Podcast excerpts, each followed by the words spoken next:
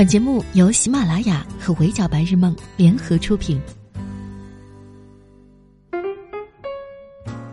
宝宝们，不知道大家今年有没有看春晚？对哪个节目印象最深刻呢？Hello，各位小耳朵们，你们好，欢迎收听本期的 Madam 深海娱乐圈，我是 Madam 莫咪。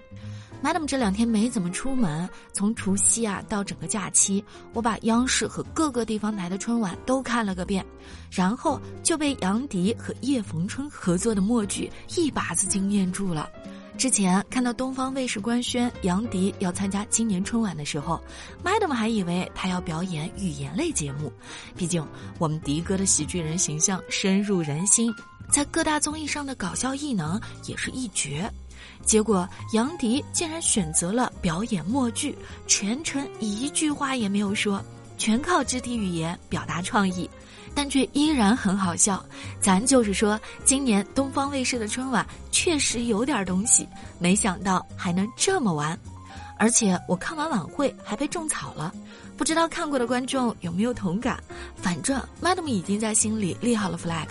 如果年后有机会出去玩，那我的首选必然是上海。不得不说，这一届导演组真的很用心。我看东方卫视今年的春晚，愣是看出了一种沉浸式体验上海文化的即视感，就连舞美这块都有在狠狠拿捏上海的特色。嘉宾在台前表演的时候，背后很多屏幕都能看到上海的地标性建筑，一眼望去像极了站在城市里的天台，是那种哪怕捂住台标，光看画面也能感受到上海那味儿的程度。海派味道，科技之美。说实话，春晚咱们年年都会看，决赞舞美也见过不少。但把 AR、VR、XR 等高科技手段都应用到春晚的舞台上，能让观众身临其境般感受到上海文化的，东方卫视还是头一家。晚会从开场大片《新时代春游记》起，就是一道硬菜。它结合了 VR、AR 技术，通过沉浸式拍摄和二维影像，带观众一秒来到屋中市集，感受民生烟火气息。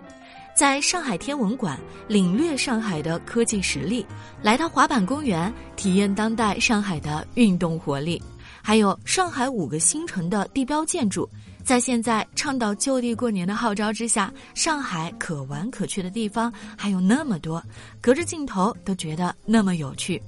画面感给人的感官冲击永远更为直接，无需太多的语言铺垫。上海新春的喜庆氛围已然在这几个场景的切换之间体现得淋漓尽致。晚会还请来了《雪孩子》的原唱朱逢博老师。无论你飞到海角天涯，我们的友谊永远不融化。当熟悉的旋律响起，舞台上也出现了《雪孩子》的钢琴投影，现场还原了上海美影厂的一大经典动画 IP。那是一代人的童年回忆，在四十二年后的今天，东方卫视选择用这首《雪孩子》来做一场投影冰雪秀，同时也向正在举办的冬奥会和运动员们致敬。人间百灵鸟龚俊的“恭喜发财”上了热搜，引起了人民日报的注意，还被赵立坚转发。因为跟龚俊一起表演情景短剧的合作嘉宾是两个可可爱爱的机器人，一个叫恭喜，一个叫发财。他唱歌的时候，还有十二个机器人充当伴舞团，而这些机器人背后的公司团队，包括整个公司产业链、制作基地、总公司都在上海。杨迪和叶逢春的创意肢体剧《我的星辰梦》之所以能一眼惊艳到 Madam，除了他俩的动作、表情等肢体语言都很到位以外，关键是今年春晚的黑科技也足够给力。舞台结合了类似滚筒洗衣机的大型装置，运用抠像 AR 技术，展现出两位航天爱好者对太空的浪漫想象，可以说是某种程度上的艺高人胆大。就连宇航员在机舱内的失重现象，跟同伴无声的沟通，在漫天星河中自由漫步等等。从视觉上都做得很还原，要不是亲眼看到，Madam 真的很难想象这种舞台效果无需吊威亚就可以达成。这正是东方卫视春晚今年的一大创新之处。导演组敢于突破舞台常态，打破传统的镜框式拍摄手法，运用各种舞美手段和黑科技，让观众在实景和虚拟的结合当中，沉浸式体验一场上海文化。江南传承文化之美，不管有没有去过上海。提到这座城市，大家心里应该或多或少都会浮现一些关键词。要 Madam 来讲，那多半是精致、时尚、环保、顾家等等。总之，既有江南古城的温柔灵秀，也有国际大都市的流行前沿。这一点也能从东方卫视的春晚上看到，好多节目里都出现了上海非物质文化遗产。比如关晓彤和上戏舞蹈学院学生、上海民乐团一起合作完成的绝美国风舞蹈秀《之》当中，就有丝竹文化和丝织文化。丝竹文化这块儿，《之》的背景乐就用到了空楼、箫、阮三种汉代乐器。丝织文化这块儿，节目直接请来了顾绣传承人沈丽丽，现场为观众讲解顾绣文化。唐嫣还亲自上手体验了一把。李宇春和上海小迎星艺术团的孩子们合唱，用一首《银河中的星星》来致敬我们的功勋人物。导演组还请来了上海市非物质文化遗产项目剪纸艺术代表性传承人华兴富，带李宇春和艺术团的孩子们一起体验撕纸的快乐。他和孩子们现场撕出了小老虎和一个春字，那既是李宇春名字的春，也是祝大家五虎贺新春的春。二零二一年，最美家庭代表也给观众们送上了来自各个领域的新春祝福。导演组还送给他们一份特殊的礼物，是已经被列入上海非物质文化遗产的，由海派绒线编结技艺制作的永不凋谢的玫瑰花。今年冬奥会的颁奖花束也是由这种技术编制而成，从最美家庭代表的手中象征爱情的玫瑰花，到运动员手中代表国家荣誉的颁奖花束，东方春晚这小家大国的格局一下子就打开了。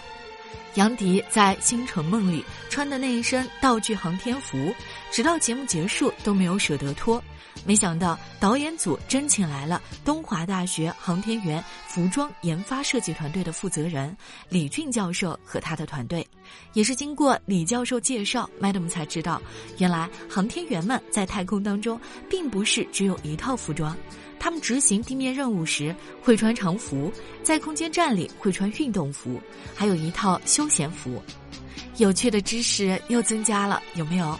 石库门里的时装秀讲了新中国第一支时装表演队的故事，一群女工人自发组织起来，不顾别人异样的眼光和非议，认定了这份展示美、传播美的事业。从他们的第一场秀开始，摩登审美在中华大地生根发芽。节目最后还请来了当年时装队的叔叔阿姨们，虽然他们已经年过六十，但挺拔的身形、标准的台步、自信的面貌却一如当年，就很符合 Madam 心里上海阿姨大多精致的印象。周深首次在舞台上演唱的《和光同春》是联合国生物多样性公约缔约方大会第十五次会议的主题曲，歌里充满大自然的声音。有月光波动，天地琴弦，也有万物生长如歌行板。老话说，金山银山不如绿水青山。上海作为国内首个推行垃圾分类的城市，随着环保理念深入人心，在城市里长大的孩子们也明白了山水林田湖草永续着爱的诗篇。就很感慨，也只有东方卫视能够做出来这样的春晚，因为上海这座城市的文化本身就是独一份的，难以复制。非遗文化的传承，让上海不曾丢掉江南文化的古典雅致。新时代快速的经济发展，又让上海拥有了足够的开放与包容。海纳百川、兼容并蓄的海派文化，体现在上海文化的方方面面。而尊重多元化、个性化，尽可能的照顾到每个群体的感受，已经成为了刻进上海 DNA 的城市温度。这一点也在东方卫视的春晚当中展现的淋漓尽致。金靖、周铁男等人和孩子们合作的“减减更健康”节目背后是教育中的双减话题。家长望子成龙，孩子不堪重负。一听孩子们在准备跳绳比赛，就不耐烦。知道比赛可以保送之后，眼睛又亮了起来。凡是在上学期间被其他科目抢占过体育课的朋友，应该都对这种场面不陌生。好在孩子们承受的压力已经引起了社会的重视。节目最后出现的几十个花式跳绳的小朋友，就是上海重视德智体美全面发展的小小缩影。陈印泉、侯振鹏的相声《超能一家人》讲的是家中有四位最强老人，妈妈喜欢喂养流浪猫，爸爸热衷于学外语，爷爷年过九十，不仅身体硬朗，还学会了扫二维码注册账号、实名认证、人脸识别一条龙，奶奶更会玩转各种网购直播，妈妈老有所为，爸爸老有所学，爷爷奶奶老有所乐。这谁听了不得给咱们新时代的上海老人竖个大拇指呢？？Madam 就希望等自己上了年纪，也能成为这种心态永远年轻的老人。一个个被精心打磨过的节目，浓缩着过去这一年里的热门话题，这才是我们每年都坚持且喜欢看春晚的意义所在。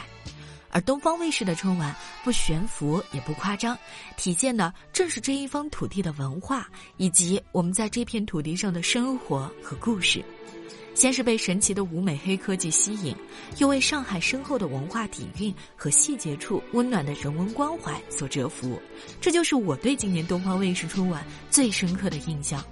Madam 也相信，凡是看过这台晚会的朋友，不论是跟家人团圆的上海居民，还是漂泊在外没能回家的游子，或者只是像我这样对上海感到好奇的游客，都能从这台春晚当中品出一份独特的上海味道。